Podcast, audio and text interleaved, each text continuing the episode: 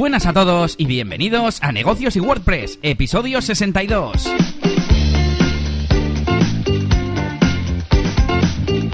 Bienvenidos una semana más a este podcast sobre negocios, sobre administración, sobre facturación, atención al cliente y muchas más cosas relacionadas con empresas y autónomos y también con marketing online, principalmente con WordPress, código, plugins, truquitos y un montón de cosas que te contamos aquí cada semana.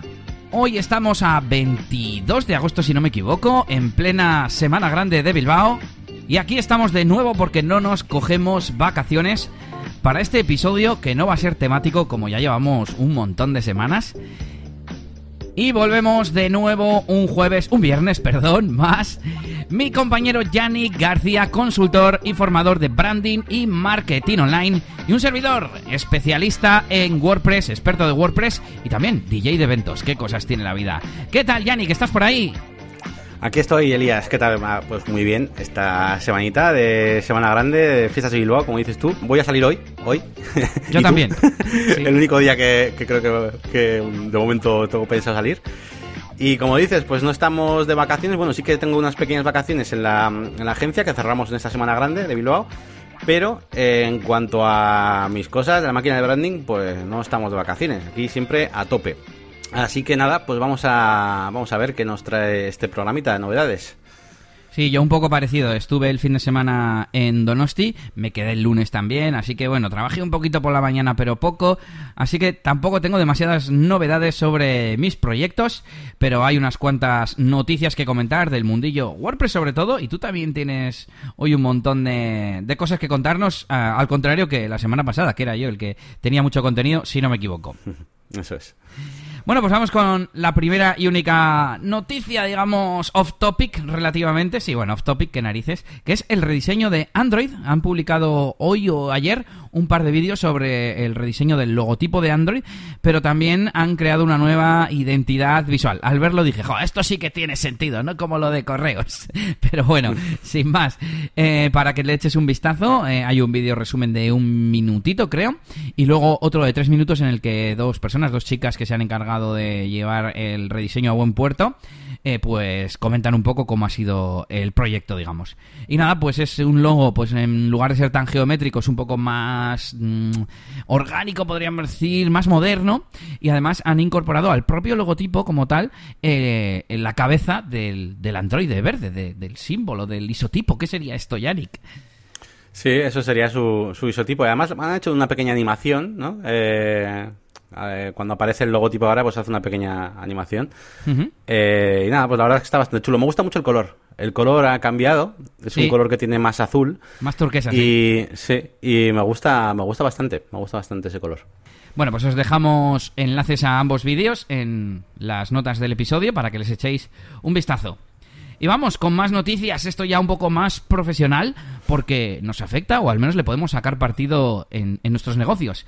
Y es que Facebook ha añadido mm, programación de envíos para Instagram desde Creator Studio. Es una especie de, pues eso, de mm, panel donde crear contenido, crear y programar, que es lo importante, para estas dos plataformas, eh, para Facebook y para Instagram.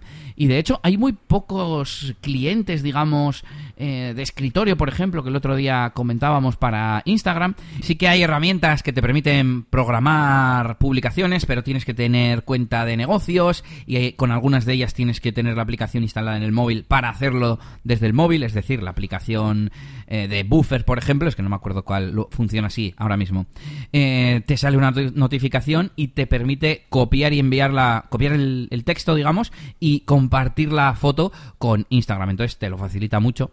Pero no es lo mismo que tenerlo nativamente en Facebook preparado para, para publicar. Así que si le sacáis mucho partido a Instagram o a Facebook incluso, ya sabéis que podéis utilizarlo desde el Creator Studio.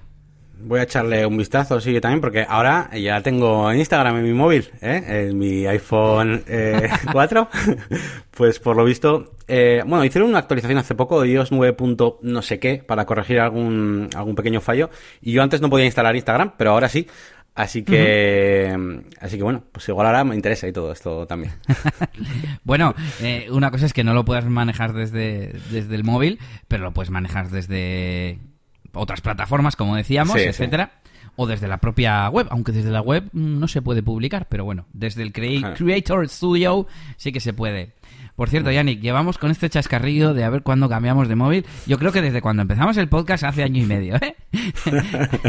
Así que ya va tocando. Bueno, para la audiencia, en diciembre es su cumpleaños, así que mm, si queréis, ya sabéis, porque seguro que lo tienes en diciembre todavía. Y vamos ya cambiando de tercio hacia WordPress, que es el 50% de nuestro podcast, y al menos del título. Y tengo que comentar una, bueno, una noticia, un post que, que, vi esta última semana, y es que hace unas semanitas, el día 31 de julio, publicaron un poco el resumen de cómo está el directorio de bloques desde que se publicó, o sea, desde que se mm, release, ¿cómo se traduciría, Yannick? Desde que se, sí, bueno, publicó eh, Gutenberg, desde que salió al mercado, eh, está en marcha un directorio de bloques donde podremos mm, navegar por todos los bloques que estén publicados a través de plugins en el directorio de plugins, ¿no? Y además esto va a conllevar que se pueda, por ejemplo, instalar los bloques, estos plugins de bloques, desde el propio insertador de Gutenberg. Es decir, pondrás contact form y si no tienes ningún bloque de contacto que te haya metido un plugin que ya tengas instalado, te sugerirá otros plugins que te añadan bloques de, formulario de contacto. muy bien. Ah, estos eh, plugins van a ser... Eh, están buscando el hacer un plugin, un nuevo tipo de plugin que sea el plugin bloque. Un plugin que nada más te inserte un único bloque, que sea muy liviano y que sea eh, descubrible desde esta, bueno, esta interfaz, la interfaz de Gutenberg, de añadir un nuevo bloque. Además, en el directorio de plugins estarán separados. he estado leyendo y ponía que podrás ver o plugins normales o plugins de bloques, pero que no los verás mm, mezclados porque no tiene sentido. Además, todos estos tendrán metadatos. De hecho, yo ya me había fijado. No sé si tú te has fijado que cuando estás viendo la, ficha de un plugin, abajo del todo, antes de las capturas, pone bloques y te sale como el título y el nombre. En plan, no sé qué blogs, barra, eh, no sé, testimonials, por ejemplo. Sí, como el tipo, ¿no? Eso es, eh, porque eso luego se puede utilizar, por ejemplo, en las plantillas. A la hora de registrar una plantilla de Gutenberg en un custom post type, cuando registras el custom post type, puedes definir la plantilla. Pues tú le dices qué bloques lleva. Pues si tú sabes que vas a usar un, tipo de bloque que es tuyo, que lo has programado tú, pues le tienes que poner el identificador, digamos, ¿no? Es ese identificador. Lo llama name en la documentación, pero bueno, es un identificador. Y también el título. Si has llamado, eh, yo qué sé, eh, YG por tus iniciales, testimonials, pues, pues saldría ese nombre, ¿no? YG, testimonials. También he visto que están estudiando la posibilidad de tener un directorio de bloques en la propia interfaz de WordPress, en la, instalación del propio WordPress, en cada web, digamos. Y al principio a mí me pareció un poco como, ojo, que excesivo, ¿no? Pero al fin y al cabo, si es el elemento básico para mm, crear contenido en WordPress, no me parece mal que haya un apartado de, gestión de estos bloques, donde puedas añadir nuevos. Es un pilar fundamental, iba a decir, que hay otras cosas mismamente como casi casi el no sé, Iba a decir que el, que WordPress tenga entradas y páginas así dividido casi me parece algo más eh, raro que el que ponga a disposición directa el listado de bloques, ¿no? que es algo como más general para todo WordPress. Entonces sería pues como la pantalla de plugins, más o menos, pero de bloques, donde podamos instalar nuevos. Me imagino que deshabilitar, como se puede hacer ahora desde el menú principal de Gutenberg, que tenemos para gestionar eh, los bloques. Mm, Block Manager creo que se llama o algo así y desde ahí podemos eh, activar y desactivar bloques, además por categorías, en plan, pues desactiva todos los embeds y entonces los mm. bloques no están disponibles.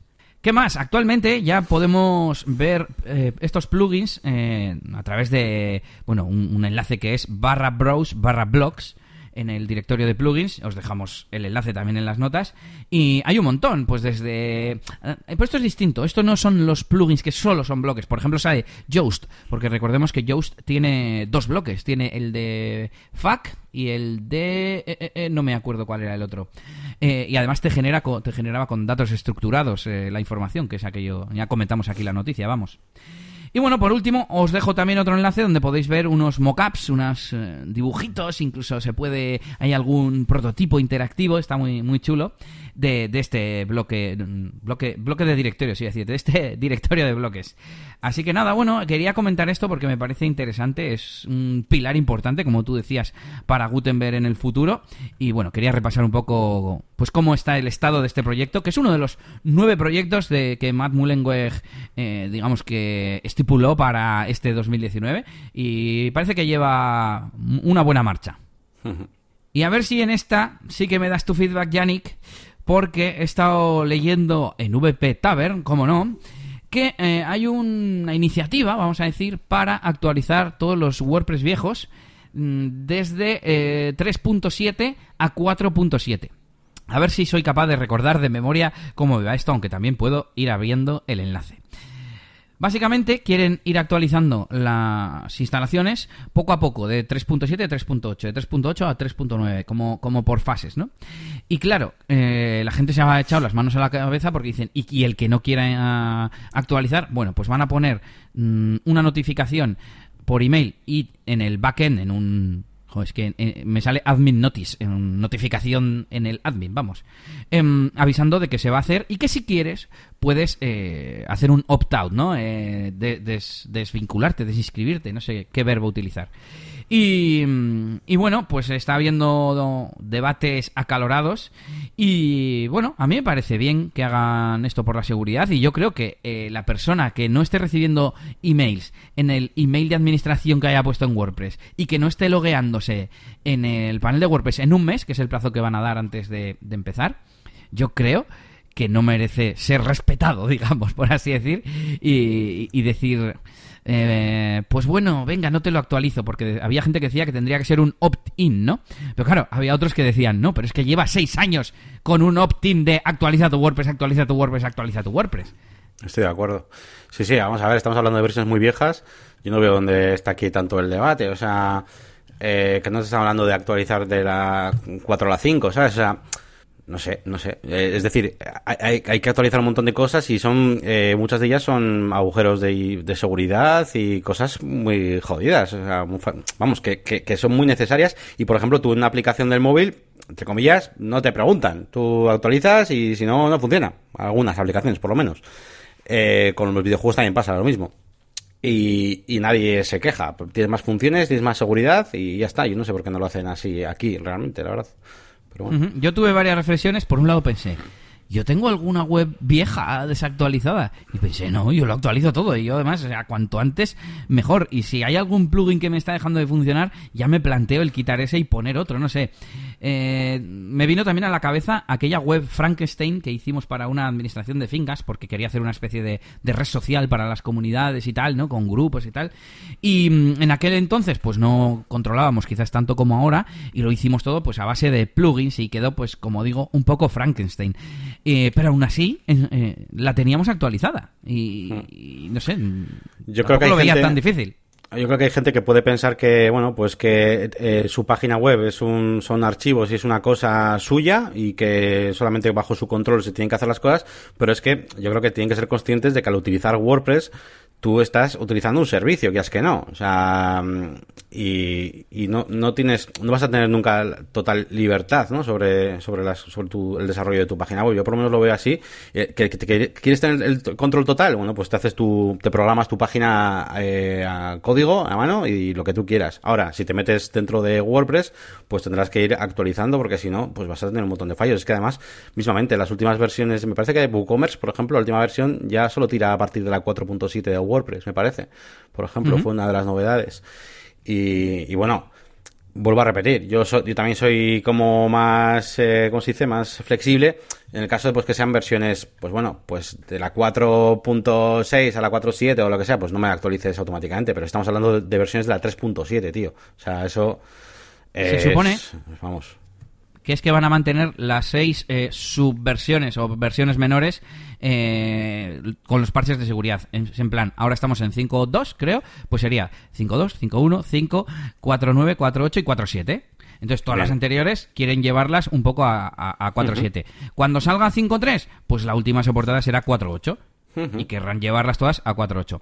Eh, y ahora me han venido varias reflexiones, lo voy a hacer rápido porque si no nos alargamos, eh, sobre lo que has comentado. A ver, eh, yo pienso que una vez que te descargas el software, el software eh, es tuyo y no debería nadie ser capaz de tocarte lo que has construido con eso, sobre todo siendo software libre. Pero luego eh, me he acordado, digo, mm, ¿qué, ¿qué, es lo que puede pasar? Bueno, las actualizaciones automáticas vienen activadas por defecto, pero ya decían en uno de los posts que he leído que el que quiera que no le toquen en WordPress, que ponga desactivadas las, las actualizaciones automáticas. Eso de es. hecho, creo, creo que se basa en este en esta funcionalidad esto de llevar a los sitios a o sea es como eh, vale tienes habilitadas las actualizaciones automáticas pero solo las menores no se, se actualizan por defecto. Joder, nunca me acuerdo cómo, cómo va esto. Un día lo tenemos que comentar aquí en el podcast. Pues pues lo voy a utilizar para securizar tu WordPress. Otra reflexión. Em, que creo que gracias a la retrocompatibilidad de WordPress es muy difícil que una web se rompa. Es decir, mm, es que lo hacen siempre todos, son unos pesados, iba a decir una palabrota, porque siempre hacen que todo funcione con lo anterior, todo funcione con lo anterior y al final lo único que se hace es eh, recargar un poco WordPress de líneas de código y de funciones. Pero bueno, eso hace que cosas como estas se puedan hacer sin problema. Bueno, pues ya hemos reflexionado. Yo creo que este es el momento de pedir feedback a nuestros oyentes en negociosw.es. No sé si poner una encuesta, que dijimos que íbamos a poner más, Yannick, y no lo estamos haciendo. Mm, Sí, tenemos el- puesto ahí el, el con plugin, creo que hicimos, ¿no? Un- Uno de Sí. WP Polls, me parece que es. Sí. Bueno, y seguimos con más novedades de WordPress, en este caso del mundo Elementor. Así que pasamos con Yannick. Sí, pues nada, esta semana, bueno, esta semana, hoy, eh, teníamos la noticia de, de que, bueno, pues eh, Jet Engine, eh, que es un plugin, pues eh, que bueno, que distribuye esta empresa que se llama CrocoBlock y que bueno, que es un plugin, pues básicamente para crear eh, custom posts, custom fields, taxonomías, para manejar todo ese tipo de cosas, incluso diseñarte tus propios listados y demás y hacerlo con Elementor, pues que traía una serie de novedades. Eh, y la verdad es que está bastante guay. Es la versión 2.0 de este, de este plugin. Y básicamente han mejorado toda la interfaz a la hora de crear eh, los eh, custom fields y demás. eh, para, que se- para que podamos hacerlo más. eh, es decir. Que, no solamente tengamos el mismo tipo de objetos, es decir, podemos crear acordeones, podemos crear tabs, pestañas, y eso está muy guay. Por ejemplo, tú imagínate, ¿no? Un post con diferentes grupos de, de campos personalizados y que con pestañitas pues vas cambiando de un, de un grupo a otro. Es algo bastante más limpio que el tenerlo todo seguido, incluso aun teniendo los grupos de Advanced Custom Fields, pero que se apilan como de manera un poco más vertical, ¿no? Y bueno, cositas un poquito de la interfaz. Luego también eh, han enseñado cómo eh, a partir de ahora eh, podemos digamos, trabajar con iconos en todos los campos dinámicos. Es decir, cualquier campo que tú te hagas dinámico, el campo, qué sé, eh, kilómetros de un recorrido, lo que sea, pues todo, cualquier eh, el widget de campo dinámico va, a poder llevar un icono, ¿vale? Eh, entonces, bueno, de esa forma, pues para diseñar la plantilla con Elementor, pues está, está guay. Eh, más cosas eh, interesantes que han enseñado, por ejemplo, eh, ah sí, han creado la opción de eh, poder crear eh, un options panel, no sé cómo llamarlo, eh, eh, panel de WordPress, te puedes hacer un elemento, imagínate que lo llamas eh, datos de contacto de la empresa, ¿vale? Y te metes ahí como una especie de, de campos personalizados, pero gene- generales, que no pertenecen a ningún post, ¿vale? Entonces tú luego los puedes llamar desde donde quieras, desde una plantilla de un pie o lo que sea, ¿no? Así que es bastante interesante. Eh, alguna cosita más así rápida. Bueno, sí que nos, ahora nos permiten ordenar las columnas eh, desde, la- desde el backend. Cuando estamos viendo el listado de post, de un custom post que tenemos, pues podemos ordenarlas por el custom field. Ya no solo por fecha, que se podía antes, sino ordenarlo pues, por cual- cualquiera de los campos. Eso está bastante guay. Pues yo que sé, habitaciones, y las ordenas por el número de habitaciones o lo que sea, ¿no? Entonces está bastante guapo. Y bueno, pues alguna serie de cositas así. eh, tampoco quiero aquí aburriros mucho. Pero bueno, detallitos interesantes, ¿vale? Yo qué sé, eh, estoy viendo ahora mismo, que estoy viendo el vídeo también ahora. Eh, cuando borras, por ejemplo, un custom post type, pues ahora te pregunta, ¿quieres dejar los posts del custom post type? ¿Quieres borrarlo todo? ¿Quieres borrar solo el custom post type y, y pasarlos a otro, a otro, pasar esos posts a otro tipo de post? Bueno, pequeños detalles, así que nada, muy, con muchas ganas de que llegue esto y vamos, esto me va a dar para, para vídeos seguro. Me ha molado lo de los mm, campos personalizados en, el listado de post, porque Advanced Custom Field mm, te crea el campo, lo puedes meter desde la pantalla de creación, de edición del post, pero luego no aparece en las columnas. Que yo he utilizado mucho el plugin este Admin Columns. Hmm. Y, y te permite añadir columnas nuevas con los campos personalizados y ordenar en base a ellos. Eso es, les puedes ordenar en base a ellos, puedes decirle que sea tipo numérico, incluso decirle qué tipo de callback, por ejemplo, si ordenar por fecha necesita un callback de tipo fecha, porque hay un montón de, custom fields diferentes, entonces puedes seleccionar eh, digamos, cómo quieres que se comporte. Eh, Yo sé, hay algunos que puedes querer de varias formas, por eso está la opción, ¿no? Así que bueno, todo esto pues dentro de poco lo, veremos, eh, incluido, ya por curiosidad, un dato curioso que es poder editar los built-in posts, es decir, los productos de WooCommerce, las páginas, eh, las entradas. No sé muy bien cómo utilizar esto, pero bueno, pues que sepáis que puedo hacer. Y nada, pues a ver si dentro de poco os traigo, os traigo un vídeo a mi canal, a la máquina de branding. Bueno, pues seguimos. Eh, ahora ya empezamos con un poco de chicha de nuestros proyectos y nuestras movidas. Y vamos ahí ya con un poco de SEO que hemos estado tocando las últimas semanas. Y hemos estado mirando, Yannick y yo, esta herramienta que, bueno, que descubrí, que, que, a mí me gusta tanto. Y no es Keylogs, sino otra que probé en su día, pero como era no tiene versión gratuita y tiene solo trial, pues eh, la dejé ahí abandonada y no la he vuelto a tocar pero la he vuelto a probar y la verdad es que me está encantando. Yannick ha añadido este tema al guion de hoy, así que le dejo que lo introduzca. Sí, bueno, pues básicamente estábamos haciendo nuestros avances de SEO. Bueno, pues yo normalmente pues trabajo con herramientas pues como Href, SEMrush, el, el Screaming Frog dentro de lo que es la agencia y, bueno, pues eh, para Elías también, que estábamos empezando y tampoco queríamos contar con una herramienta que se fuera muy cara o lo que sea, pues Elías encontró este, esta herramienta que se llama eh, eh Cocolice o Cocolize, que es una pues, francesa, que yo sepa, eh, y bueno, la verdad es que es una maravilla, ¿vale? Permite hacer un montón de cosas de cara al SEO, permite analizar tu página, permite analizar eh, a tu competencia, eh, hacer un poquito pues keyword research, vigilar las posiciones, te permite hacer algo de SEO técnico y la verdad es que está súper, súper, súper bien. Además, el precio no es muy caro, es decir, una vez que si superas la versión trial, pues el primero de los, de los, de los planes, digamos, que cuesta en torno a 13 dólares o algo así, me parece y, te deja hacer ya un montón de cosas, ¿vale? O sea, eh, con ese podríamos casi tirar, ¿vale? Eh, comparado, claro, todo esto lo comparo con otras herramientas como las que estoy diciendo, HRF y compañía, pues que son planes que, pues, el, pues bueno, pues igual empiezan en 200 euros, el mínimo, ¿vale? Entonces, claro, claro, es que la mayoría son. Las herramientas de SEO son un poco más caras que, lo, que los plugins de, WordPress. Y así que nada, nos está molando muchísimo y queremos prepararos un especial de SEO. Ya hicimos un especial de SEO hace, hace unos cuantos, cuantos capítulos. Pero vamos a hacer otro eh, un poco menos centrado en lo que es en el SEO técnico y un poquito más centrado en ese SEO off-page, eh, qué, podemos hacer con los backlinks, un poquito el keyword research y estas cosas que son tan interesantes y seguramente pues utilizaremos esta herramienta que es Cocolize, eh, aunque bueno, al final lo que aprendemos, ¿verdad? Con esta herramienta, Elías, eh, se puede realizar con otras, lo importante es el, es el concepto, ¿no? Ahora, si alguno encuentra una herramienta y se puede hacer todo lo que decimos, pues genial, ¿no? Así que nada, es un poquito este, este avance. Hemos estado haciendo ahí cositas en eliasgomez.pro, en la máquina de branding también estamos un poquito haciendo cosas. Y, y, nada, pues eh, si vosotros la conocéis, pues eh, nos podéis dar vuestra opinión. Y si conocéis otra pues eh, herramienta que intente reunir un poquito estos aspectos de SEO, de mirar backlinks, de hacer la, la, sugerencia de palabras clave y también vigilar posiciones, pues nos lo podéis decir a ver qué es lo que, qué es lo que uséis vosotros. Sí, eh, estoy mirando, hablamos de SEO en el episodio 11, grabado abril 2018. O sea, vamos de, sí, más de un año, camino del año y medio. Os dejamos también las, en las notas del episodio por si le queréis echar un vistazo.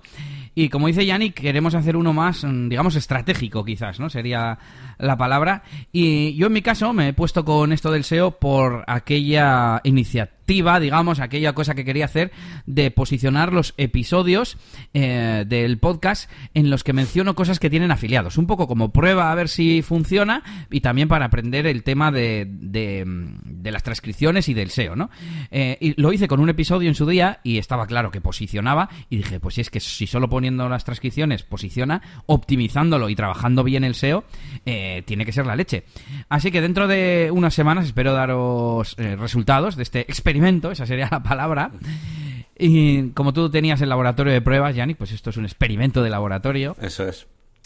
Y yo he estado mirando servicios, eh, herramientas de estas online para, para mejorar el SEO. Y aparte voy afianzando conocimientos, ¿no? Conceptos, digamos, de eh, qué, fases hay que hacer, qué se puede mejorar, interno, externo, etcétera.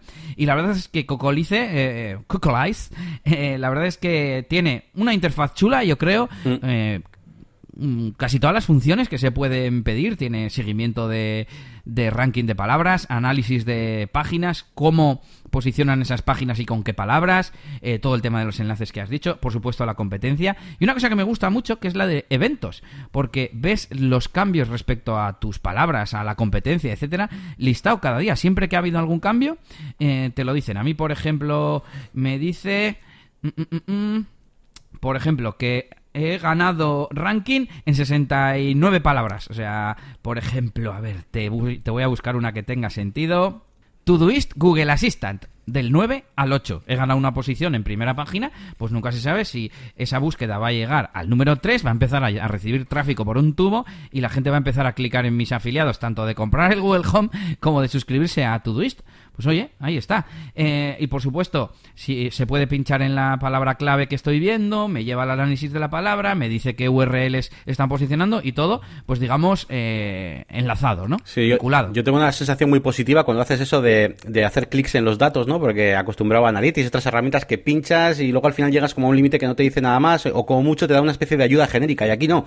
Aquí empiezas a pinchar en un competidor, pinchas no sé qué y de repente te sale un texto y dices, va, esto va a ser una ayuda genérica, un texto, una explicación y no, no, te empieza, no, no, este tío eh, posiciona mejor que tú aquí, aquí eres mejor tú, tú tienes un domain rating mejor, eh, por ejemplo, en la competencia, ¿no? Y, y, como que tiene mucha profundidad eh, a, lo, que tú quieras hacer profundo, ¿vale? Haciendo clic y te da realmente explicaciones buenas. Tiene, tiene muy buenos resúmenes. en cada sección puedes desplegar una especie de resumen muy bueno, sin tener que andar mirando todos los datos. Te dice, oye, mira, pues este está encima tuyo con esas palabras clave. No sé, está, está muy bien. La verdad es que la interfaz es súper súper buena. Pues nada, os dejamos enlace también a la herramienta, qué pena que no tenga afiliados, y a ver qué os parece o si conocéis otra. Yo estoy en proceso de probar más, pero es que esta me gustó tanto, es como cuando comparé servicios para gestionar WordPress, que cuando llegué a Manage WordPress dije, es que este es el bueno, es que no, no me imagino cómo puede ser mejor, digamos, ¿no? Así que los comentarios están abiertos para vosotros y que nos dejéis vuestra herramienta favorita para, para el SEO. Y a ver si vamos preparando ese episodio número 2 al respecto. Y nada, que comienza el maratón de Yannick, a ver qué cosas nos cuenta. Pues nada, yo en esta semana de fiestas de Bilbao, pues he estado aquí liado con mi, con mi página web y con, con esta suscripción que he puesto pues a disposición de, bueno, pues del que la quiera adquirir para, para tener ahí acceso a los, mis programas, mis archivos, mis cosas y también a los cursos.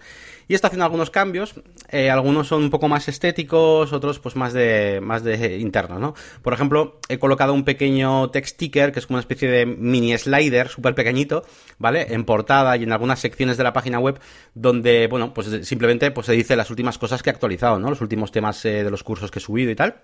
Sin más, un pequeño detallito. Eh, después, bueno, pues he hecho algunos ajustes en lo que es las, los temas de, de, la página web, porque no tenían, hasta ahora los tenía como cerrados, ¿no? O sea, tú entrabas a un curso online de WordPress y eso ya era contenido premium, por así decirlo, y, y no se podía ver. Así que lo que he hecho es que esa especie de landing principal, donde está el temario y donde hablo un poquito de lo que se va a ver el curso, está abierto a todo el mundo. Eh, y luego ya cuando entras en cada uno de los temas, pues bueno, pues esa parte ya sí que es el vídeo y todo eso es lo que está cerrado a los suscriptores, ¿vale? Pero así de primeras, pues voy a poder posicionar mejor, pues, eh, pues bueno, las páginas de los, de los cursos, ¿no? Propiamente, propiamente dichos. He hecho algunas, eh, he añadido algunas cositas, como siempre, he actualizado la, la, última versión de Elementor Pro, la 2.6.4, que este mes ha habido dos, de hecho. Suelo decir que actualizo una vez al mes, ¿vale? Pero lo digo como un poco para no pillarme los dedos, pero normalmente suelo actualizar todas las versiones. En cuanto, o sea, en cuanto yo actualizo mi web, actualizo también el, el, plugin para que lo tengáis todos.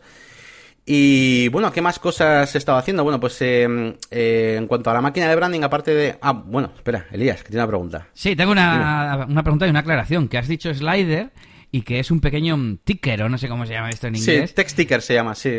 Que, te va sacando, ¿qué son los temas o también te saca los posts o qué te saca? Eh, este de momento me está sacando solamente los temas, los temas de los cursos que, que, he subido. Está, chulo, me había asustado con eso de, de slider. Sí, no, no. Y los temas, a ver si poco a poco tú también consigues posicionarlos, porque al final yo ahora no te sé decir ejemplos, pero de repente veo, anda, si, si es que la descripción está, no tengo bien puesta la palabra al principio o, ni siquiera he puesto descripción y la, descripción me coge del texto, eh, no es una mala descripción, pero narices, mucho mejor si pones una a medida. Eso es, eso es, sí, yo me estoy fijando mucho en el Cocolice, en ese, en ese ranking semántico que lo llama él, eh, para tenerlo bien alto y que todo esté bien puesto y que, bueno, cosas como ya el, la, el ranking del dominio y cosas así que no podemos hacer mucho más, pues bueno, pues eso ya, pues lo que, lo que podamos. Y no lo hemos dicho mucho, pero también hace de GTmetrix este servicio. Te recomienda ¿Mm? cosas para mejorar la, la performance de la página web y, y un poco la velocidad, sí, sí, sí. Sí, sí, sí, la verdad que sí. ¿Y qué más, qué más, qué más? Eh, bueno, comentábamos antes que me he instalado Instagram en el móvil y bueno, aunque de momento no voy a utilizarlo como una persona normal, porque la verdad es que las fotos de mi móvil son asquerosas. Pero bueno, sí que he pensado en meterme en esta red social, ¿vale? Poco a poco. Así que de momento lo que haré será, eh, bueno, pues poner pequeñas imágenes, pequeños montajes, todo relacionado con el marketing, eh, quizás con un poco de un tono de humor, ¿vale? Y cosas que muchas veces pues no, no he llevado a cabo porque ideas, aquí tengo una carpeta llena de ideas muy locas para vídeos eh, y no las he llevado a cabo pues por tiempo lo que sea, pero en formato imagen como que se hacen más sencillos, ¿no? Pues como si fueran memes y cosas así. Así que bueno, poco a poco voy a ir metiéndome en Instagram, así que bueno, si queréis eh, por ahí buscarme, eh, iba a decir el nombre, pero no me acuerdo. me he hecho hace poco, ah bueno, Yannick barra baja LMB, creo que tengo puesto. Ese es el, mi usuario. Y si no buscando el nombre saldrás, ¿no? En el buscador, Yannick ah, García pues o algo así. Sí, supongo que sí, supongo que sí, sí, sí, sí. Que no sé, yo todavía en Instagram soy, soy virgen, ¿eh? así que tened piedad conmigo. ¿Y qué más, qué más, qué más? Bueno, en la máquina de branding he subido nuevos temas, he subido, bueno, ahora mismo tenemos eh, cuatro temas de Photoshop, incluyendo las selecciones y demás, pero también tenemos eh, cuatro temas de WordPress, ¿vale? Incluyendo un tema muy interesante, que es el tema número 3, que aunque parezca un poco rollo y es un poco teórico, lo que hago es un poco hablar de, de cómo funciona WordPress en el sentido de diferenciar entre diseño, funcionalidad y contenido, ¿vale? Y un poquito educar a la gente a que intente mantener esas tres cosas siempre, siempre, siempre separadas, ¿vale? Em, y de esa manera, pues eh, luego vamos a poder hacer, eh, bueno, pues muchas, muchas cosas que veremos en el curso y demás. Pero bueno, ya explico ahí en el vídeo, pues por qué, pues todo el tema del functions, bueno, un montón de cosas. Y creo que es un tema introductorio que debería hacerlo casi el primero, pero bueno, de momento quedado en ese capítulo 3. He hecho también un capítulo relacionado con las entradas y las páginas de WordPress, un poquito explicando todo, y por supuesto con el editor de blog, Gutenberg, ¿vale? Eh, explicando pues bueno pues las funcionalidades más importantes incluso pues cosas un pelín un poco más raritas como la, los bloques reutilizables y cosas así y qué más, qué más, qué más. Bueno, ahí no está subido, pero ya tengo grabado un nuevo capítulo de, de, Photoshop que es muy interesante, que es acerca del uso de la, de la pluma, ¿vale? Básicamente. Tenía ya un tutorial por ahí en YouTube, pero este va a ser mucho más completo. Más todavía, porque el de YouTube estaba bastante currado. Sí, la YouTube está bien, lo que pasa es que aquí lo que hago es, eh, aparte de enseñar cómo funciona, luego lo que hago es eh, una aplicarlo con diferentes, porque claro, tú la pluma la puedes utilizar de forma, eh, para dibujar y crear rellenos vectoriales con forma, o puedes hacer selecciones. Entonces aquí también, pues creo una selección y hago un pequeño fotomontaje, pues para darle esa aplicación, ¿no? Aparte de lo que es simplemente dibujar y tal. Así que nada, nuevos temas por aquí. Y, y por último también... ¿Sí? Que has puesto una encuesta para el próximo curso. No sé si lo ibas a decir o si... Eh, sí, sí, sí. bueno, no iba a decir eso ahora, pero sí, he puesto. Eh, porque se me ha olvidado, se me ha olvidado decirlo, has, hecho bien. Eh, es que voy a hablar de dos tipos de encuesta, eh, y esa en concreto se me ha olvidado, que es la de la, página web. He puesto, he puesto, una encuesta para ver la gente qué, qué curso quiere el siguiente, ¿no? Eh, si quiere, pues, más uno de Elementor ahí al 100% para ver todo, cada, cada rincón de Elementor, o prefiere que me meta algunas cosillas, incluso, incluso, y es a lo que iba a unir yo ahora con un curso dedicado a hacer una web profesional, a medida, con diseño a medida, pero sin Elementor, ¿vale? Maquetada, eh, digamos, eh, todo lo a mano posible, incluso pues igual con algún naked theme, como puede ser underscores o algo así. Eh, y forma parte un poquito de, una especie de terapia que quiero hacer, que es la desintoxicación de Elementor. Eh, creo que mm, sí, sí, o sea, necesito, necesito hacer una página web eh, pues bien hecha y demás. Y, sobre todo necesito que la gente lo, lo conozca. Me estoy dando cuenta de que en mi canal de YouTube hay mucha gente que eh, yo pensaba que no, yo pensaba que el que llega a Elementor y empieza a hacer ahí con sus custom post types y rollos, pues más o menos tiene una base anterior. No, no, hay gente que no sabía ni usar WordPress y ha empezado ya a hacer custom post type con Jet Entonces, me siento en la necesidad de crear un curso eh, mm, haciendo, maquetando una web desde cero para que se entienda muy bien cómo funciona WordPress y, y luego ya después, ya si quieres, eh, usas Elementor u otras cosas. Así que quiero hacer ese curso de desintoxicación. Pero bueno, la gente manda, ¿eh? Si la gente, de momento creo que había algún voto ya por ahí que, que decía que querían el curso de Elementor, así que bueno, si sale ese primero. Pero bueno, tarde o temprano haremos todos, ¿eh? Y luego, encuestas y comunidad, también tenía otro punto aquí para comentar, que es que, bueno, estoy probando las encuestas de YouTube, que, bueno, pues se muestran, ya sabéis, ahí en el... Bueno, se muestran también en, la versión de ordenador, solo que está un poco más complicado en esa pestaña de comunidad, y sin embargo en móvil, pues como que te aparece directamente. Y, nada, pues os traía un, par de encuestas, incluso lo que ha salido, ¿no? Pues eh, primero hice la encuesta de eh, qué, funciones nuevas para Elementor eh, os gustarían más, ¿no? puse guardar estilos de un widget como clase CSS, estaría guapo. mostrar u ocultar un widget según condiciones, pues un rol, el login y tal, algo que podemos hacer con el widget display, con display, display, display, no me acuerdo cómo se llama display widget, creo que se llama, que es un dinosaurio. Añadir breakpoints personalizados, añadir más tamaños de responsive, porque ya sabéis que en, Elementor nos viene ya unos tamaños y podemos cambiarlo, pero no podemos añadir más eh, breakpoints diferentes eh, a lo que es la página web. Y luego había dos opciones más, que era formularios pro, tipo Gravity, con cálculos, condiciones y tal, o el, animación de propiedades con fotogramas clave, ¿no? Que era la parte más flipada de, las opciones. La gente, pues, ha votado la mayoría eh, formularios pro, ¿vale? Después estaría la opción de ocultar y mostrar widgets, eh, pero ya os digo, un 50% eh, ha votado los formularios pro. Yo entiendo que, claro, pues eh, básicamente, supongo que para, para poder integrar un plugin que, que se usa tanto, como es un formulario de contacto, y no tener que depender ya de otros, ¿no? Al final, pues todo lo que puedas fusionar, que sea obligatorio en tu vida, pues, pues mejor. Sí, yo Gravity Fonts, por ejemplo, utilizo casi todas las webs y en, diría que en todas no es el, típico formulario sencillote, sino que en algunos, pues eso, hago condicionales, campos avanzados, etcétera. Hmm, eso es. Y rápidamente eh, hice otra, eh, otra encuesta también, eh, pues a raíz del vídeo aquel que, que, puse de la oferta de trabajo, preguntando un poquito pues a mis suscriptores a ver si ellos hacen desarrollo web, diseño gráfico, SEO, redes sociales o que hacen de todo y les explotan. Bueno, pues esa, esa última opción es la que más han votado, con un 62%. No fastidies. sí, sí. Y, pero luego la verdad es que ha habido, por ejemplo, está empatado el desarrollo web con diseño gráfico, no sé, yo tenía un poco más miedo, ¿no? Que fuera como más desarrollo web todo y, no hubiera nadie de diseño gráfico, así que bueno, me anima un poco más a de vez en cuando pues hacer alguna cosa de diseño. Y, bueno, básicamente son esas las cosas que he hecho en la máquina de branding. Mm, lo siguiente, pues nada, esta semana tocará vídeo para el canal de YouTube, que no lo puedo abandonar, porque es que, claro, es que estoy ahí con, con los cursos, con la página web y todo, y, y, se me junta un poco todo. Así que bueno, pues ese es el resumen. Pues vaya semanita eh, activa a tope. Te iba a decir si ibas a hacer eso que te dije del vídeo motivador, ¿no? Para esos que están explotados y que, que, bueno, que inicien sus propios proyectos o al menos, no sé, que empiecen, como se suele decir, ¿no? Aunque sea un blog y hablar de tus cosas y ir montándote tu propio, tu propio chiringuito. Hmm. Sí, tengo pensado eh, hacer un poco temas un poco más diferentes. Evidentemente seguiré tratando temas técnicos y demás, pero de vez en cuando sí quiero hacer temas un poco pues como ese de la oferta, incluido por ejemplo eh, cuáles fueron mis primeros proyectos, cómo fui, no sé si en el sentido lo de motivador, pero incluso enseñando mi propia experiencia personal, ¿no? Pues también para animar a la gente.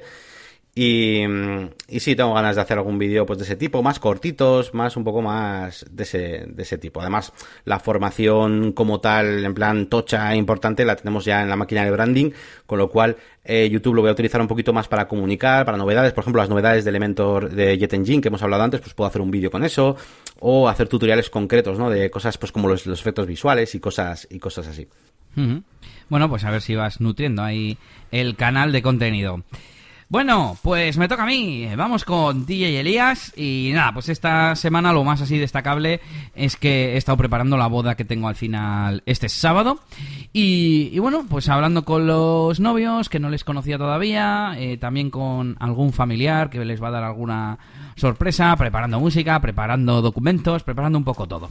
Que tampoco es que haya sido la leche de tiempo, pero bueno, ha sido así un poco lo más importante. También he empezado eh, esta semana la campaña de opiniones antiguas, de, de eventos antiguos, que estuve, te- lo conté la semana pasada, ¿no? Lo de bodas.net, que solo permitía de dos años atrás, digamos, Ah, sí, eh, pedir, sí, sí. pedir opiniones. Y entonces he pedido a dos, que son las únicas que estaban dentro de los dos últimos años, y a las otras que, mm, que no entrarían y que yo sé que quedaron contentos y tal, eh, les he pedido para Google Maps. Y ya me ha llegado una. Así que perfecto, otra para poner en, en redes sociales también en las próximas semanas, que tengo varias. Oye, ¿y tú tienes lo de los rich snippets puesto en, en la web? ¿O lo de las es que no están públicas en ningún sitio. De hecho, Ah, claro. es- estaban. eh, el custom post type estaba eh, con el parámetro public y se podía acceder a la URL, pero se veía el content y la imagen destacada. No se veía ni la fecha, ni la puntuación, ni nada. De hecho, ahora que lo has dicho, claro, yo en las valoraciones son valoraciones más bien de texto. No tengo valoraciones de, de estrellas ni nada así. Eh, para que sea una valoración, para que sea una reseña, necesita llevar estrellas. Mm, No sé, no sé. Yo, claro, yo, lo único que he probado es eso, a, poner el, eso, una- el, el- el widget, ¿no? El, no sé cómo llamarlo, el shortcode, el, el rich snippet este dentro de la página web, siempre que aparezca dentro del contenido y la gente vote con valoración con estrellas, pues eh, luego sale, sale en, en el SERP, ¿no? En los resultados de Google, pero no sé si una valoración normal sale de alguna forma. Estoy mirando en schema.org, eh, pues eso, la ficha de lo que es una review, ¿no? Y salen cuatro propiedades. Eh, el elemento, qué cosa se ha sido revisada, claro, en este caso sería un servicio, ¿no? El siguiente pone Review Aspect, que estoy leyendo y no entiendo muy bien qué se refiere. Review Body, The Actual Body of the Review, entiendo que es el texto, ¿no? El, el texto de la valoración. Y el último es Review Rating.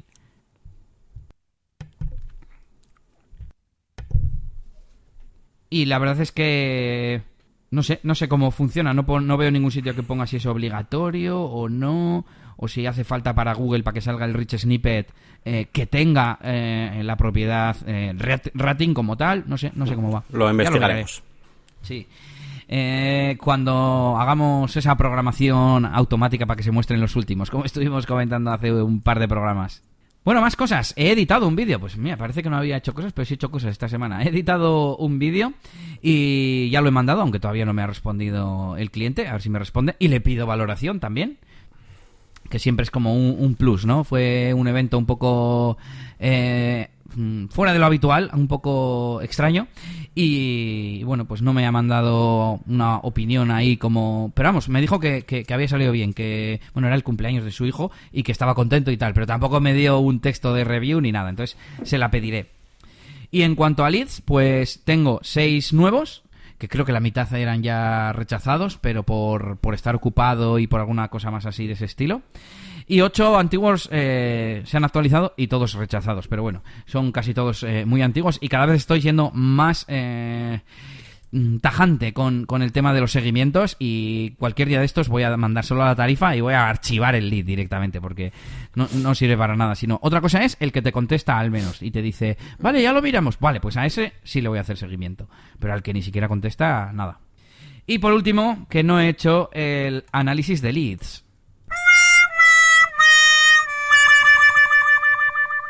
Y tengo ganas, ¿eh? Tengo ganas de mirar eh, de qué fuente vienen, cuánto tardan en aceptar o en rechazar, y así sacar un poco de, de conclusiones. Y sobre todo por la parte de la fuente, porque estoy pagando en bodas.net y tengo la sensación de que este año no me está saliendo prácticamente nada rentable. Y, y me parece que para cuando haga el, el análisis ya se me van a haber pasado las cuotas de pago y ya no voy a poder recuperar, ¿no? Porque me dijeron que si, por ejemplo, lo dejaba tras el primer trimestre, pues me devolvían la parte proporcional, pero pero a este paso se va a pasar el año entero, porque creo que renuevo en sí, de hecho sí renuevo en octubre noviembre, ahora que lo estoy pensando, así que ya me parece a mí que este año nada, pero por lo menos para decidir para el año que viene. Y bueno, pues nada más en cuanto a DJ Elías, algunas pequeñas novedades, leads como siempre, y también he estado haciendo cosas en la web de Elías DJ.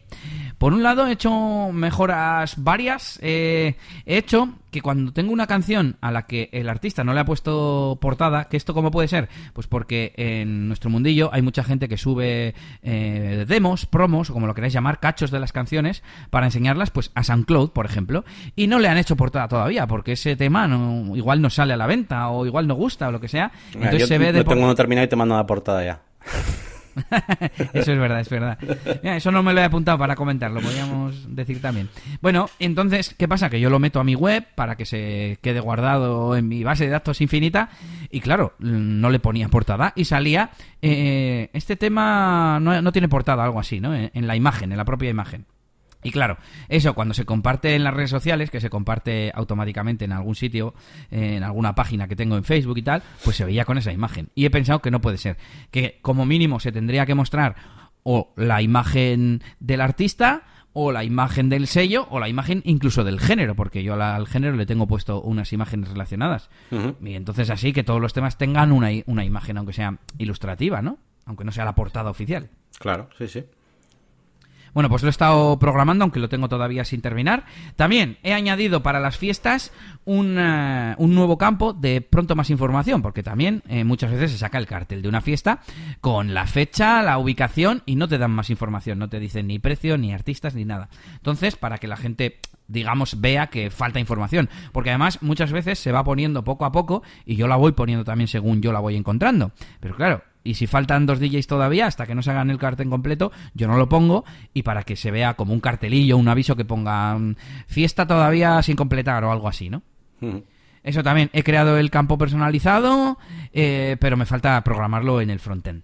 Y eh, precisamente, tanto de temas como de fiestas, he estado metiendo bastantes esta, esta semana quiero tener el contenido lo más al día posible y relacionándolo con el tema anterior del SEO, eh, he visto que puedo posicionar por un montonazo de palabras eh, esta página web. De hecho, mm, voy a preparar el efecto de sonido. No es responsive.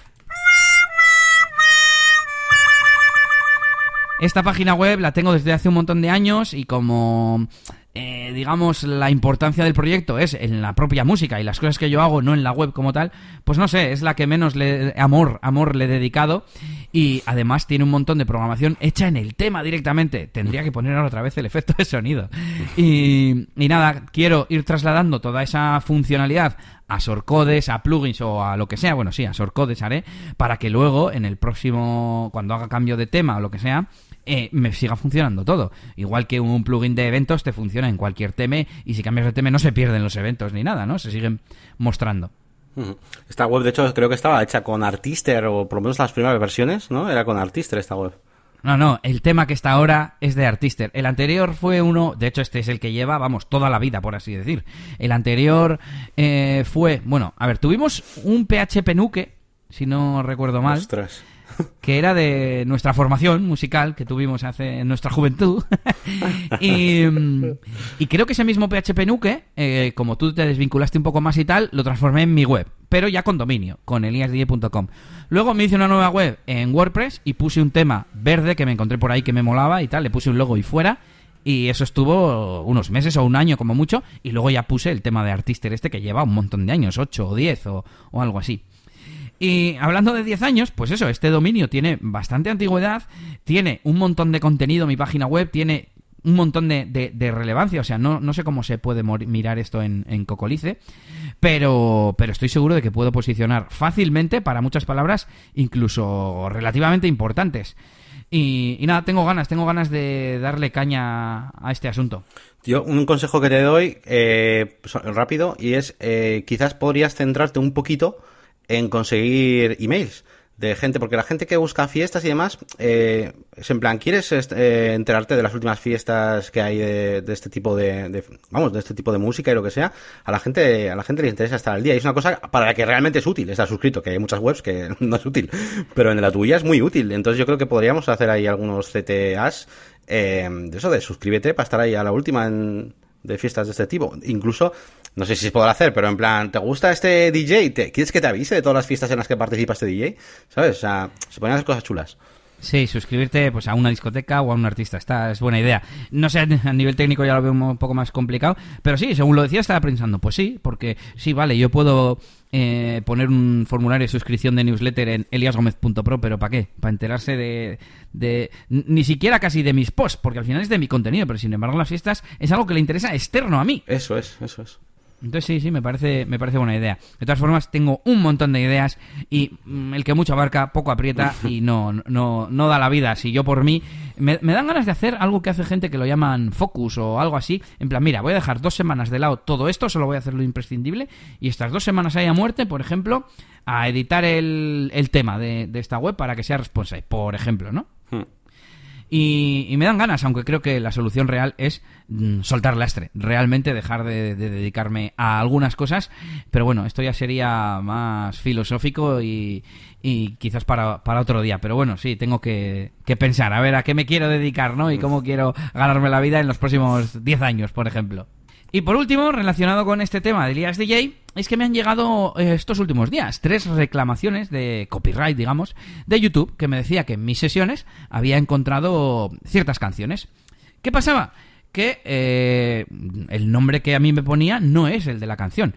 Y en uno de ellos, o en dos de esas reclamaciones, sí que encontré eh, digamos, el vídeo con ese nombre y resulta que sí era la canción que yo estaba utilizando. Es decir, que hay algún listillo que las ha registrado, porque como no son canciones eh, mainstream, ¿no? Que conozca todo el mundo, que las ha registrado en una distribuidora de estas digital, la ha mandado a YouTube como propia y se ha quedado ahí registrada para, para ellos. Así que digo, no, no, esto yo lo tengo que, solucionar. ¿Qué he hecho? He mandado una, ¿cómo se llama? Una disputa, eh, iniciado una disputa para decir que esa reclamación es incorrecta. Claro, el problema es que eh, las opciones son mm, public domain, eh, fair use, eh, tengo una licencia, por ejemplo, he pagado ya mis derechos para poder utilizar esta canción, pero claro, ese no es el problema. El problema es, quiero decir que hay algo mal en la base de datos de de Content ID de YouTube o incluso que la identificación es incorrecta, porque aquí la identificación de la pieza de sonido es correcta, lo que está mal es la entrada en la base de datos. Hmm. Pero me ha pasado alguna vez lo otro, que me identifique una canción que no es. Entonces, eh, yo he dicho, bueno, yo pongo aquí, por ejemplo, Fair Use y yo lo explico y tiro para adelante. Y me las han devuelto. Hmm. Oye, pues mira. Lo, lo- lo curioso es que la revisión la hace el propio reclamante, es decir, los dueños de los derechos, entre comillas, eh, lo revisan. Pero bueno, yo he puesto, yo no he utilizado esta canción, he utilizado esta otra. Y creo que dicen, bueno, pues mira, yo al menos a los que me eh, eh, pongan la disputa les, les, les quito la reclamación de copyright y así no quedo mal. Porque esto es como para hacer un vídeo de YouTube y ponerles verdes, porque son discotecas conocidas de, en este caso es una de Inglaterra y no voy a decir más, y, y- me parece fatal que hagan esto. Sí, sí, además, bueno, ellos, claro, tendrán ese mínimo miedo, ¿no? En plan, ya, ellos ya saben lo que han hecho, así que si les abren la disputa, pues claro, lo más lógico, y es lo que haría también, si estuviera en su caso, es eso. Bueno, y que conste que tengo unas cuantas canciones identificadas en estas sesiones que sí son las verdaderas, digamos, son reclamaciones legítimas y por tanto son ellos los que se llevan el dinero. Y de hecho yo mi canal lo tengo desmonetizado porque antes lo tenía monetizado, pero para el tráfico que tengo y para lo que me da, no sé si ha sido, no sé si he cobrado YouTube una vez en 10 años 70 euros, con lo cual no me saca de pobre y prefiero no molestar a mis, a mis seguidores, digamos, ¿no? A mis eh, espectadores. Y, pero me daría mucha rabia hacer, no sé, un blog en una discoteca, monetizarlo y que porque suena una canción de fondo, que me la reclamen injustamente y yo no tener monetizado ese vídeo, imagínate. Ya, ya, ya. Porque si me la reclaman justamente y es la canción y tal, pues bueno, pues me fastidio. Pero de esta forma no. Y bueno, hasta aquí ya mis novedades, así que pasamos con el feedback. Dale, Yannick. Bueno, pues eh, vamos a pasar rápidamente al feedback. Tenemos a Antonio, eh, que nos dice, buenas chicos, apoyo el aplauso que le da Elías a Yannick por hacer los cursos y los tutoriales a su gusto y no a lo que le pueda gustar a la gente. Es la mejor manera de hacer vídeos más motivadores, tanto para el que los hace como para el que los ve. Con respecto a la herramienta para publicar automáticamente en My Business, me parece una muy buena opción, eh, sobre todo para el SEO local, ya que si mantienes una estrategia de contenidos en tu blog, te ahorras el paso de publicarlo también en GMB, ¿no? en Google My Business, vaya. Y por último, Eso. el tema de las transcripciones de los podcasts, me gustaría que hablarais más sobre el tema, ya que lo he intentado con Auphonic y el resultado ha sido asombroso, aunque eh, para el acento murciano todavía no se ha inventado nada infalible. Tendré eh, que mejorar mi dicción. Gracias por el agradecimiento. Eh, pues nada, no he podido escuchar aún el fragmento extra de una hora que pusimos en el anterior programa. A ver si saco tiempo, pero podríais haberlo colgado como episodio extra para los podcatchers. Nosotros en nuestro podcast lo llamamos interludio. Saludos. Bueno, pues lo primero quedan 10 minutos, ¿eh? No era una hora. Nada más era que nos habíamos alargado un poco y quedaba quizás demasiado largo el capítulo. Y por eso lo, lo cortamos. Y también porque eh, divagamos mucho, en, en resumen. Bueno, eh, la verdad es que Quizás para 10 minutos no lo veo tanto, pero ya nos ha pasado más veces en algún cachillo que hemos recortado, que nos hemos ido por las ramas, y ya hemos pensado a veces en, colgarlo, pues eso sí, como, como interlude, me parece una buena palabra. Y quizás lo hagamos. Eh, esto también merece una encuesta, Yannick. Apunta, apunta, que dejamos una encuesta. ¿Quieres que colguemos en el feed los interludios? ¿O que lo colguemos directamente en la web? O, bueno, te iba a decir, o, o no quieres que los colguemos. Si no los quieres escuchar y están en la web, pues no los escuches y ya está. Y bueno, eh, iba a comentar sobre el tema de las transcripciones. Yo lo he hecho a través, conozco a Auphonic, eh, es un, un servicio que he utilizado a veces para distribuir mis sesiones a varios servicios a la vez, a YouTube, a SoundCloud, etcétera.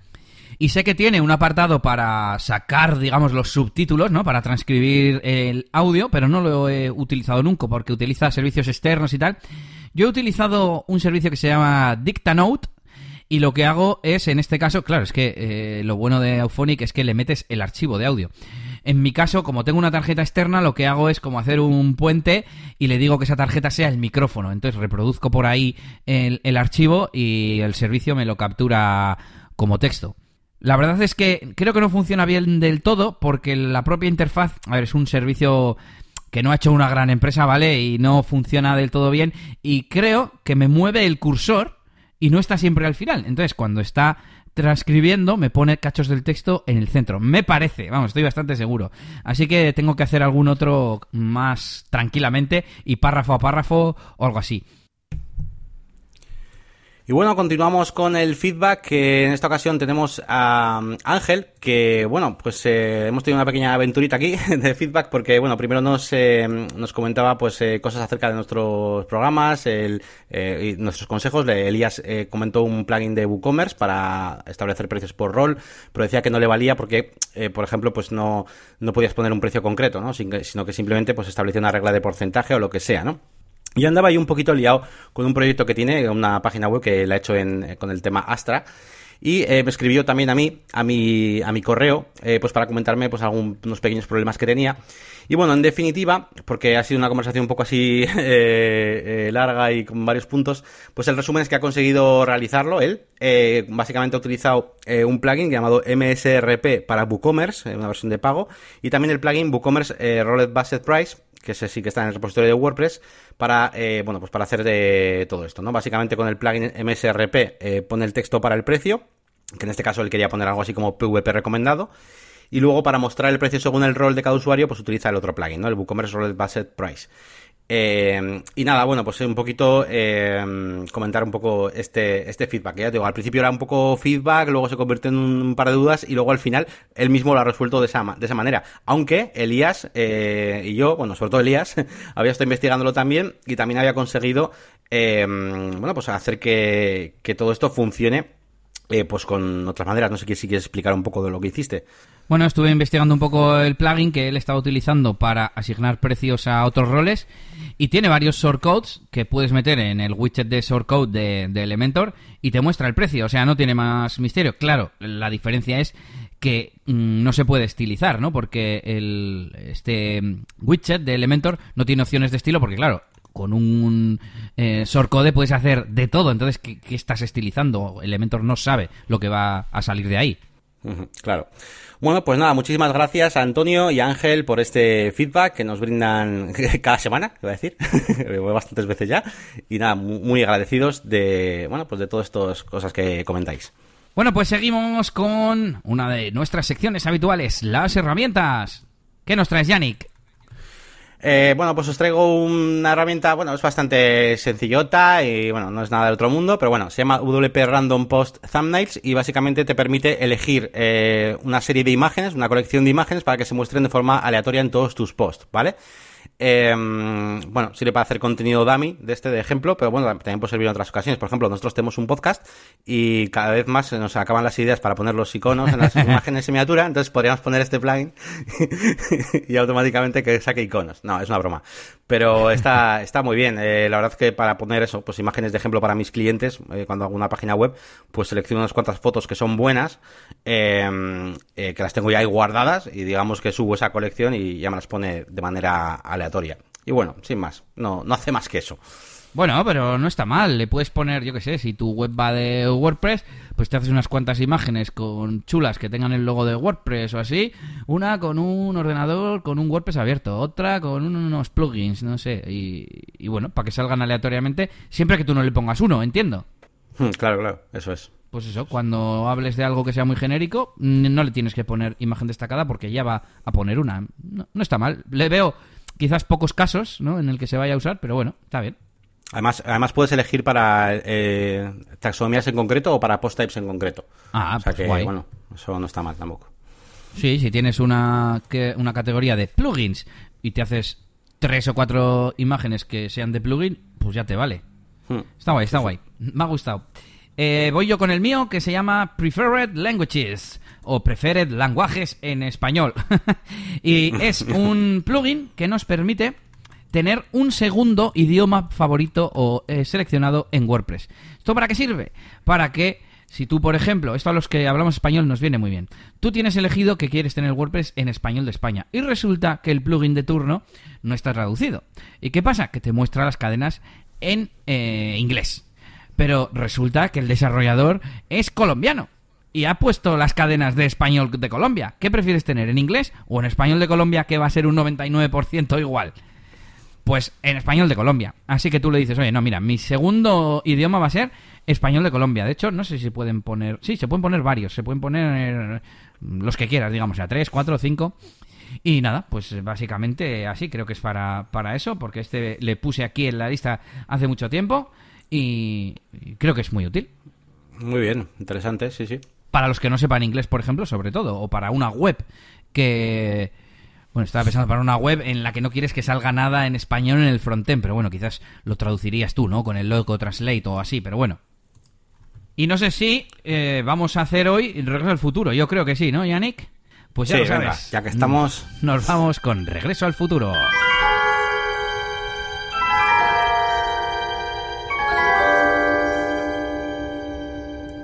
Pues como andamos con el tema del SEO, creo que Yannick ha estado dándole un poco más al Rank Math, que en su día nos habló de este plugin de SEO y que nos dijo que lo iba a probar eh, más en profundidad. Bueno, pues efectivamente, ya llevo ya un buen tiempo, varios meses con RackMath, eh, ya no solo en mi página web, sino en otros proyectos, incluso en la agencia y demás. Y le he encontrado muchísimas ventajas a, a Yoast, ¿vale? Eh, con respecto a Yoast.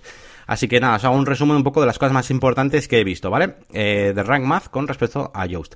Bien, la interfaz y la, y la, vamos, la UI mucho más clara que en Yoast, me gusta mucho más. También pasa esto con Deseo Framework, que le gustaba a Elías mucho. Pues en, en pasa lo mismo, es una interfaz mucho mejor. Eh, nos va a permitir también eh, RackMath meter eh, títulos automáticos en las imágenes, ¿vale? De forma automática, pues que pues ponerle como una especie de, de macro, ¿no? Y decirle, pues cógeme el título más el nombre de la página, lo que sea. Así que te puede meter títulos automáticos en las imágenes y reglas para el alt también. Tiene monitor de errores 404. Tiene un, ro- un role manager bastante guapo, por cierto, porque yo hasta ahora utilizaba el capability manager en Azure, pero este está bastante guapo, la verdad, me gusta bastante.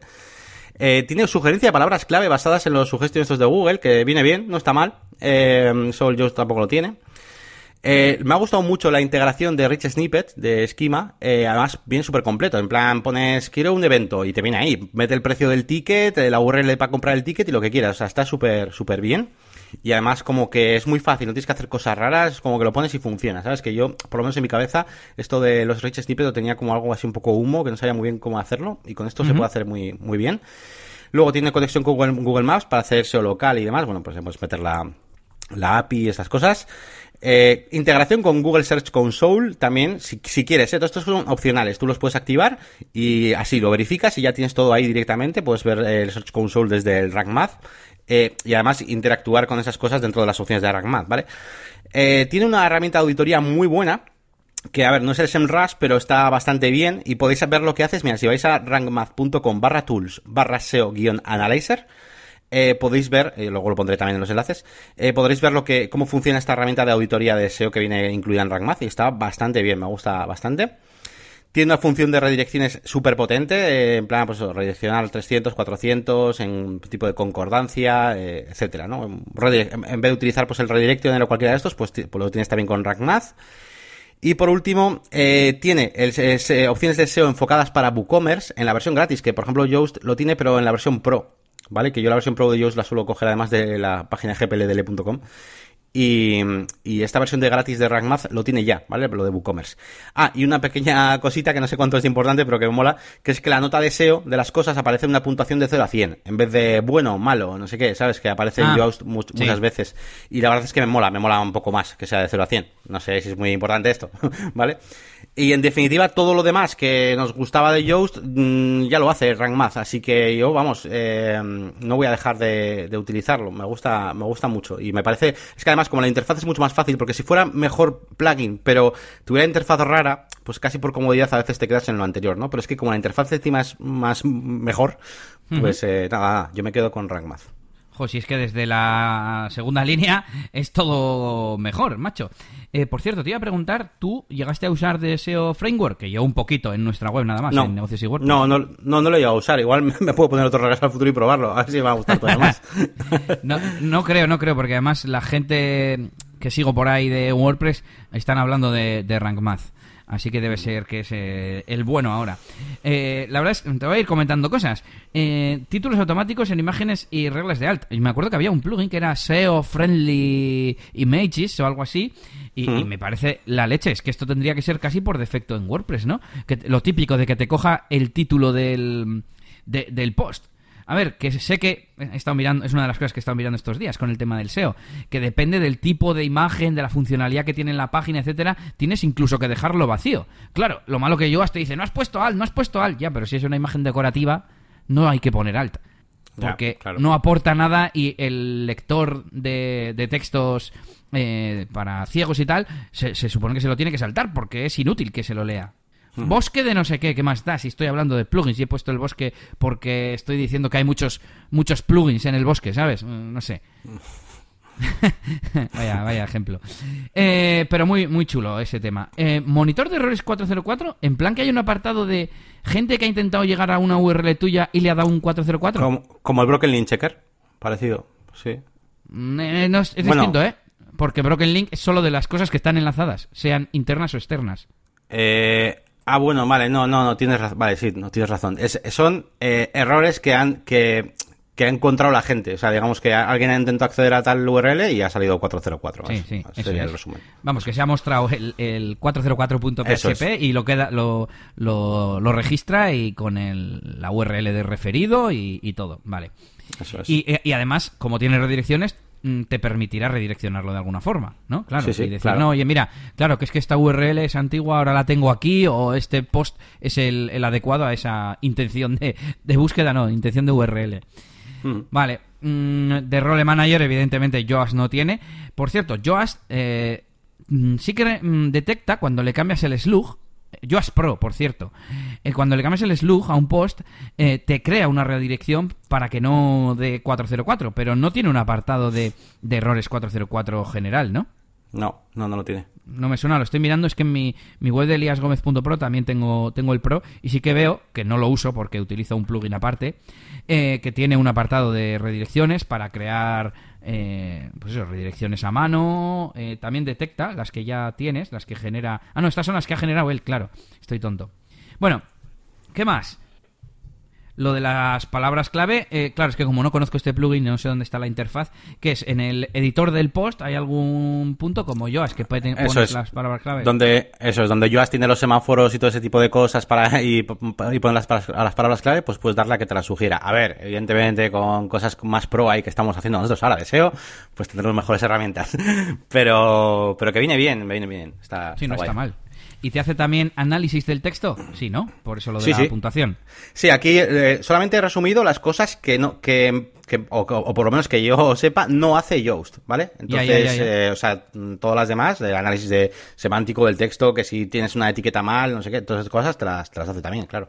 Además, eh, tiene pinta de no ser muy mastodonte, ¿no? De ser como liviano dentro de lo que he leído por ahí. Eso no sé, como dices de... La sensación que te da a ti de, no sé, por ejemplo, SEO Framework no tiene muchas pantallas ni nada, pero aún así lo tiene todo.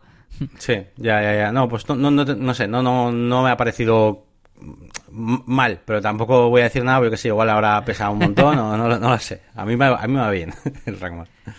Bueno, pues eh, pasamos ya de, tema de Regreso al Futuro, que además yo tengo dos, y si no esto se nos alarga mucho. Eso sí, los comentarios están abiertos para vosotros, para que nos digáis si utilizáis Rank Rank Math, si os gusta, si no os gusta, o qué plugin utilizáis de, de SEO. Venga, voy yo con dos rapiditos que va a ser principalmente para dejaros enlaces. Bueno, pues en algunos de los últimos episodios hemos estado hablando de cómo podemos actualizar plugins que no estén en el repositorio, ya sean plugins eh, de, de pago o plugins privados que hayamos hecho nosotros para nuestros proyectos o lo que sea. Bueno, pues resulta que SumaPress, eh, un servicio de Pablo Cianes, creo que es, un saludo, eh, que tiene, tiene plugins de pago, eh, tiene también algunas videotutoriales, me suena porque lo sigo en Twitter, pero tiene también un apartado de pago donde hay plugins como más específicos, ¿no? Bueno, pues ha lanzado uno dentro de esta suscripción que se llama Update Checker Manager y que consiste en lo siguiente, tú te puedes subir tus plugins, digamos, privados eh, o pro a tu, una especie de repositorio, a tu cuenta de la web, y puedes conectar eh, tu cuenta en otros WordPress, en los WordPress de tus clientes, en los WordPress de tus proyectos, etcétera, y decir que se actualicen eh, X plugins. Eh, estuve viendo un vídeo, no me acuerdo muy bien cómo funcionaba, pero digamos que tienes, no sé, Advanced Custom Fields. Bueno, pues en tu web de eliasgomez.pro te instalas, me imagino que un plugin cliente de, de Update Checker Manager y dices, bueno, pues a través de mi repositorio quiero que actualices el Advanced Custom Fields y este otro plugin privado que he hecho de fusionar posts, por ejemplo, como el que hice yo. Y entonces se- eh, tú subes una nueva versión a tu repositorio y aparece la actualización en las webs. ¿Qué te parece? Pues me parece muy guay, muy, muy guay, la verdad.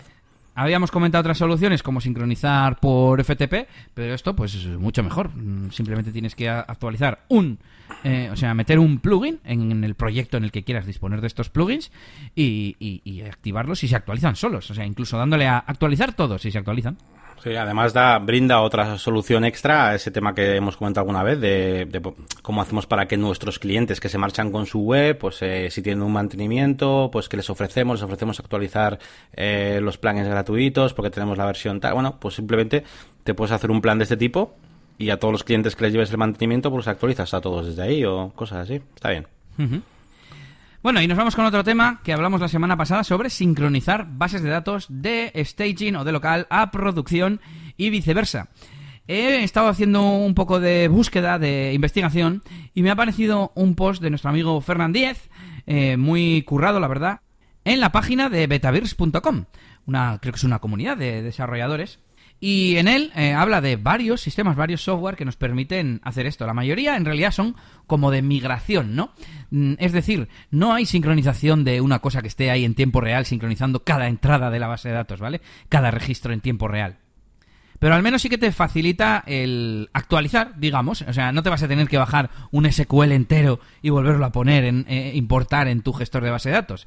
Sino que normalmente son plugins que instalas, eh, pues me imagino que en ambos lados, y le dices, bueno, pues quiero eh, hacer un... Bueno, de hecho tienen pull y tienen push. Es en plan que puedes recibir la base de datos remota o enviarla local al remoto. O sea, tienes las dos direcciones. Y, y puedes decir, bueno, pues quiero hacer un pull. Y luego te pregunta, ¿con qué tablas? Y puedes decir, pues mira, eh, solo la de los pedidos, por ejemplo, como hablábamos el otro día con, con WooCommerce, ¿no? Eh, o en este caso al revés, sin la de los pedidos, ¿no? Por ejemplo. Eh, suponemos que la configuración, hemos hecho una configuración nueva de, con un plugin o lo que sea, o una landing page, por ejemplo, a través del Elementor, que va todo a base de datos. Bueno, pues subimos la, la tabla de configuración de, de, de Elementor, digamos, ¿no? La tabla de opciones. Y, ya está. Y bueno, pues, eh, ¿qué más? Que también te deja, ah, también te deja elegir eh, post types, no solo las tablas, sino post types. Eh, eran todos muy parecidos, he mirado dos o tres y cuando me he visto que funcionaban más o menos igual. Pero bueno, me he basado en VP Migrate DB Pro. y, nada, pues si quieres eh, copiarte, pues por ejemplo, todos los posts, pero los productos no, pues puedes elegir por, por post type. Ah, pues genial, vale, vale. Pues ya lo probaré, a ver, con mi siguiente migración de Tienda Online. Os dejamos el enlace al artículo de, de Fernán y he encontrado otro que también me ha gustado, que hablaba de hacerlo de, de otra forma, ya ni me acuerdo cómo era, pero os dejo también el, enlace. Y bueno, con esto yo creo que terminamos el episodio de hoy. No sé cómo nos va a quedar, porque hoy sí que hemos hecho algunos cortes, algunas toses. Y nada, que nos escuchamos en una semanita. Recordad que podéis dejar vuestros comentarios en negocioswp.es y también si queréis por privado nos podéis escribir desde la sección de contacto que está en el pie. Y también podéis visitar nuestras páginas web. Podéis visitar, por supuesto, mi página web, la branding.com, donde vais a tener pues cada vez más cursos, ¿vale? De estos que estoy subiendo, además son todos desde cero y luego ya más adelante iremos eh, profundizando y haciendo cosas más técnicas, además de acceder pues a unos cuantos plugins y cosas premiums que utilizo yo. Por supuesto, podéis visitar también mi canal de, de YouTube, que bueno, pues vamos a ir subiendo ahí contenidos eh, de vez en cuando, que seguro que os gustan. Y también tenéis eh, las páginas web de Elías, que tenemos eliasgomez.pro, que es su página web pues más eh, en el ámbito más profesional, más técnicos, más directamente ligado a este, a este podcast. Tenéis, por supuesto, la página web del podcast negociosudp.es, que ya la has dicho tú, ¿no? Bye, eso es. y, y, nos falta la página web de, de Elías, bueno, pues de, de eventos y bodas y ese tipo de cosas si le necesitáis, pues podéis encontrarle en djelias.es. Y con esto terminamos y hasta la semana que viene. Agur. Agur.